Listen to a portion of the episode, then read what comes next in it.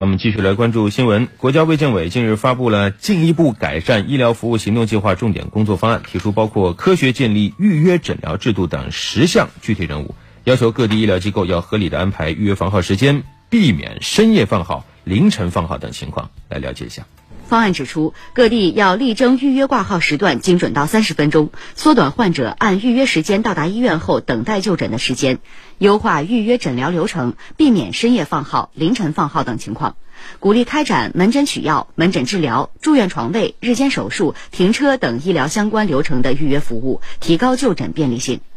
针对老年人、残疾人等特殊群体，提供预约诊疗志愿者服务，扩大远程医疗覆盖范围。三级医院重点发展面向基层医疗机构和边远地区的远程医疗协作网，有条件的医疗机构可以探索利用移动终端开展远程会诊。